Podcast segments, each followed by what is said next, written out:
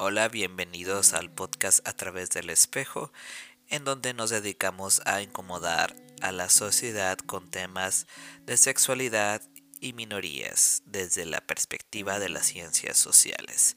El día de hoy vamos a hablar de un tema que ha estado desde, bueno, los Oscars, vamos a tomar este ejemplo. Se ha inventado o no la pelea que hubo entre Will Smith y este comediante Chris Rock sobre lo que le hizo a la esposa o si se burló de ella o no. Bueno, cada quien lo verá desde su perspectiva, pero me pareció interesante tocar el tema de la violencia estética que muchos aseguraban que hubo porque siempre hemos ejercido violencia estética. Todos, no van a decir, ay, que eso no es cierto y que no existe y chalala, chalala, que nosotros somos inocentes, como crees, somos bastante inclusivos. Eso es una mentira.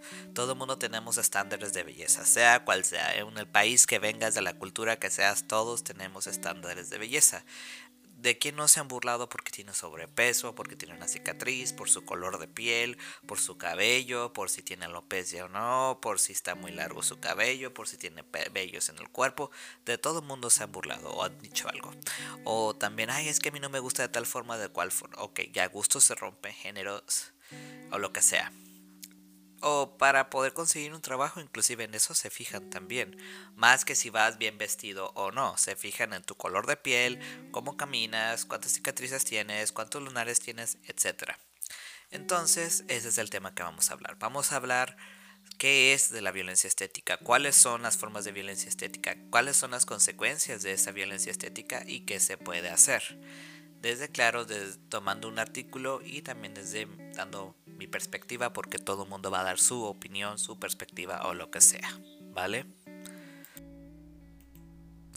Violencia estética, lo que pasa cuando el físico importa demasiado. Gastamos mucha energía, tiempo y dinero en nuestros cuerpos. ¿Dónde está el límite entre la salud y la obsesión? ¿Por qué seguimos emitiendo juicios de valor basados en el físico? Por Mónica Eras, escrito el 8 de febrero del 2022.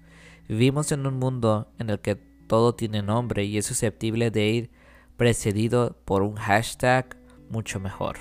Así el hecho de ridiculizar a los demás por su físico la llamamos body shaming. Hicimos cientos de campañas para combatir este tipo de acoso. ¿Lo logramos? Por supuesto que no.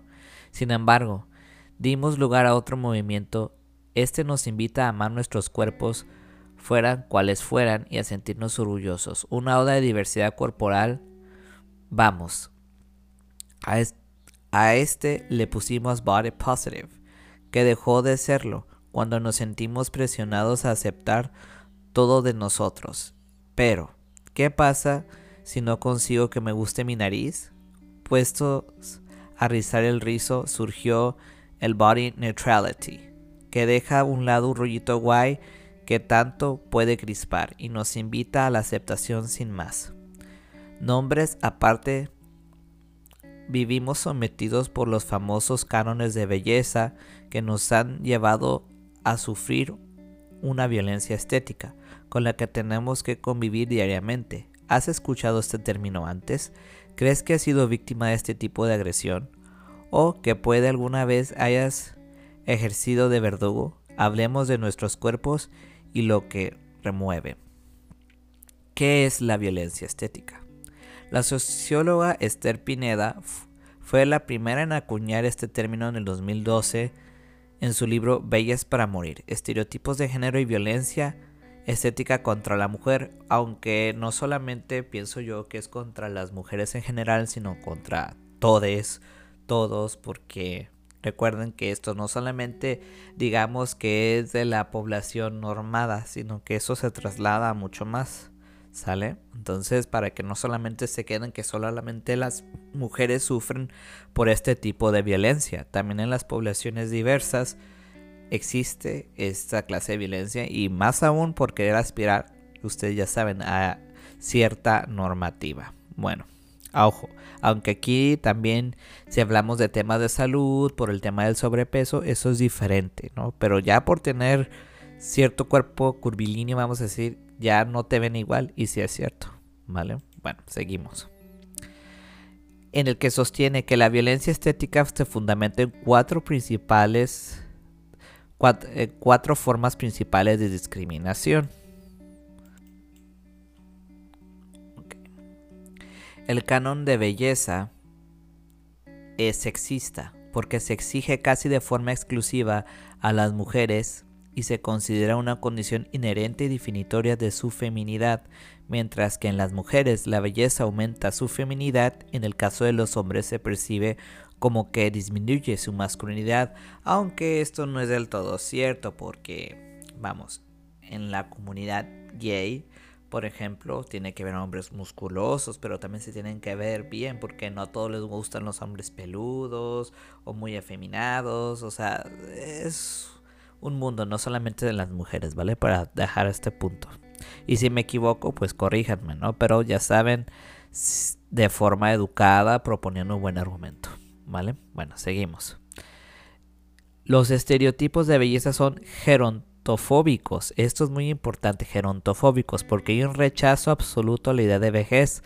Se prefieren las mujeres con rasgos casi neonatales, ausencia de defectos asociados a la vejez como arrugas o manchas en la piel. Ah, sí, no puede, ya ven que salen estas cremas antiarrugas y ya también para hombres, cremas antiarrugas, que se la piel estirada, que haya colágeno, o sea, bueno, para hidratar la piel está bien, pero ya exigirle a una persona es que ya es que no te tienes que ver con rasgo de edad, pues la gente va envejeciendo, eso es imposible, o sea, pues si te vas a morir, claro que vas a envejecer, por supuesto el canon de belleza es racista, porque al menos en el caso de Occidente se ha constituido a partir de la blanquitud. Las mujeres negras, asiáticas, árabes, indígenas y en definitiva no caucásicas de piel clara han sido invisibilizadas en el canon de belleza. Volvemos otra vez tomando de ejemplo a la comunidad gay. Y no estoy en contra de ellos, al contrario, sino más bien que se refleja más, no que no quieren asiáticos, que no quieren personas afro, que no quieren este, personas latinas, que buscan también la blanquitud, porque eso se traslada, o sea, no solamente como ya había dicho antes, por ser diversidad, pues va a ser, y no solamente en la comunidad gay, sino también en las personas trans con el llamado passing, ¿no?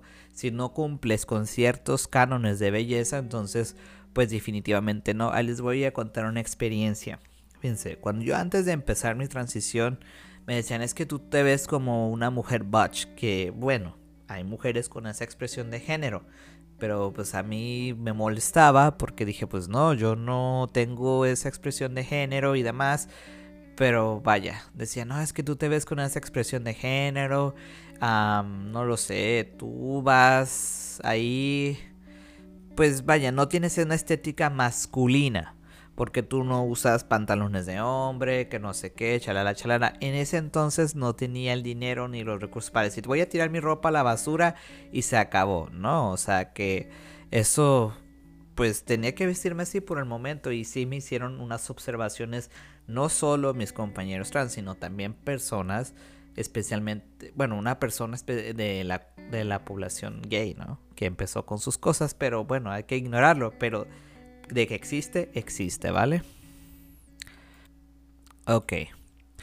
También es gordofóbico, porque en el canon de belleza se rechaza de forma sistemática y explícita los cuerpos de grandes proporciones, dejando al lado del debate de los problemas médicos que implica la obesidad relacionado con la belleza, es un hecho que las personas con tamaños corporales grandes se han enfrentado al estigma, la discriminación y al menosprecio Uy, yo me acuerdo, este, cuando decían que gordo mantecoso, que gorda, mira cómo estás, fea, nadie te va a querer. De igual forma, ¿no? Siempre, siempre. Aunque claro, sabemos que la obesidad pues trae muchos problemas de salud. Pero si una persona ya tiene esa condición o tiene sobrepeso, no tienes que discriminarle y decirle que no va a ser merecedor de nada. O sea, eh, está la decisión de la persona de cambiar de hábitos alimenticios y de vida, esa es su decisión, pero ya por el hecho de estar así no poderle negar un servicio, no poderla, vaya, el derecho a existir. Los hombres, entonces también por eso se considera discriminación. Pueden verse sometidos a esta violencia estética al considerar el prototipo de hombre ideal musculado ni, ni extremadamente delgado ni obeso, pero la presión es menor, minimizando las supuestas faltas que hacen que no alcancen el patrón deseado.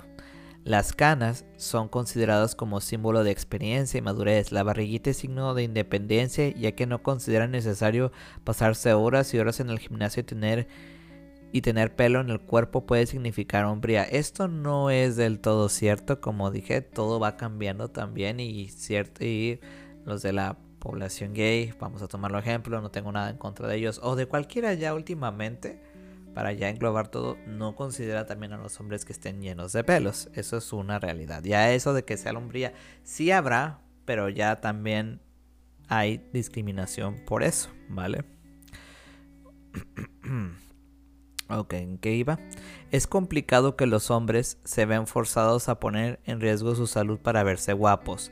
Lo que sí ocurre en el caso de las mujeres. También eso es un error, pero bueno.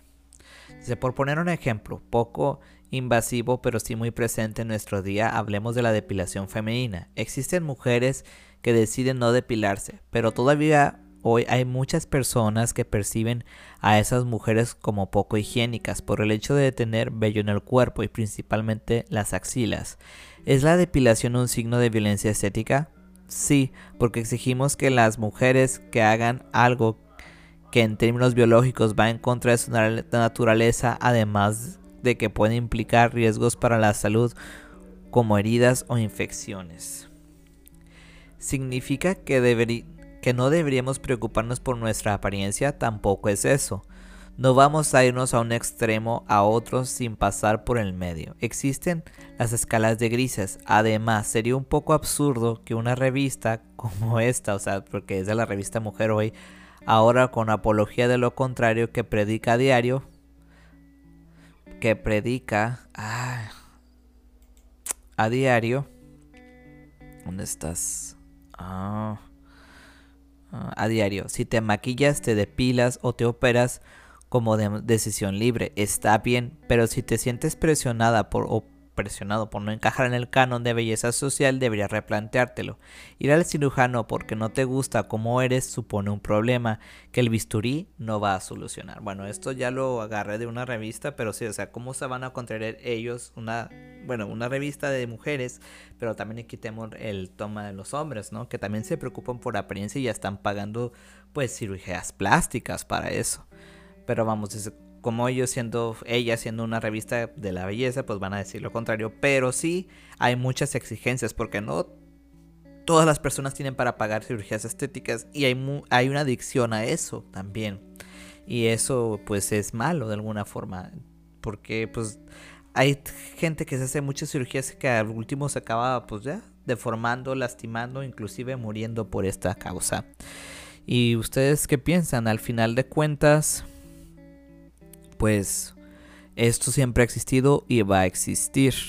Como conclusión puedo decir, ya para finalizar con esto, que va a seguir existiendo la belleza estética, que va a ir cambiando sí, pero también es importante replantearnos qué nos está pasando como sociedad, porque si damos opiniones, nada más porque sí, lo que no me gustó de los dos artículos que leí, puedo decirles muy franco, es que no tocara el tema de las cicatrices por accidentes o por quemaduras o lo que sea, ¿no? Que, que pasa un acontecimiento en tu vida y tu apariencia cambia. Y no es porque tú quieras, sino porque la vida se dio así. Pero bueno, todo, todo, hay, todo hay limitantes y hay que ir escudriñando más.